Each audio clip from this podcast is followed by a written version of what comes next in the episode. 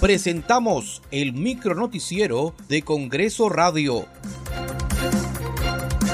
¿Cómo están? Les saluda Danitza Palomino y es martes 11 de octubre del 2022. Estas son las principales noticias del Parlamento Nacional.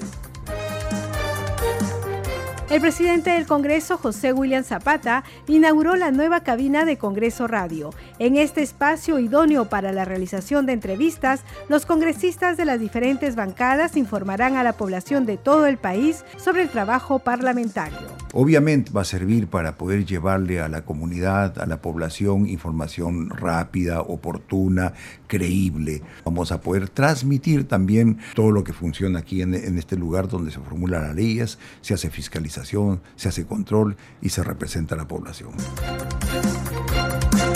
El titular del legislativo, José William Zapata, reafirmó la voluntad del Parlamento de trabajar conjuntamente con las autoridades electas regionales y municipales y además seguir con la labor de fiscalización tenemos la responsabilidad de facilitarle las cosas a, los, a las autoridades recientemente elegidas de las regiones, los distritos y las provincias. Nosotros vamos a ayudarlos con todo lo que sea legislación. No es. Por otra parte, sí, ayudar también a que su tarea sea buena es fiscalizarlos. Estamos haciendo un trabajo que vamos a compartir con los congresistas, ¿no? que son listas de control, que, las cuales van a ser enriquecidas por los mismos congresistas, de tal forma que con ello puedan ir a, a los gobiernos ¿no? que están en el segundo y tercer nivel nivel del Estado, de tal manera de que puedan hacer una fiscalización muy bien hecha.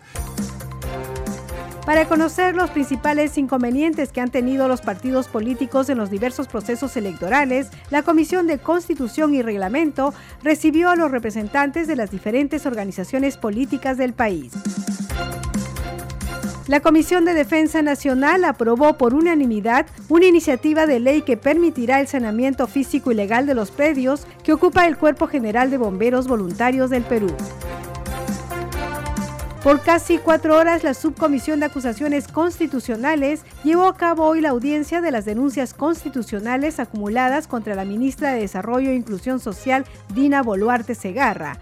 A la también vicepresidenta de la República se le acusa de haber infringido los artículos 38 y 126 de la Constitución Política y cometer los presuntos delitos de abuso de autoridad, omisión de actos funcionales y negociación incompatible.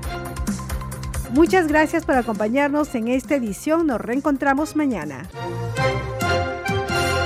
Hasta aquí el micronoticiero de Congreso Radio, una producción de la Oficina de Comunicaciones del Congreso de la República.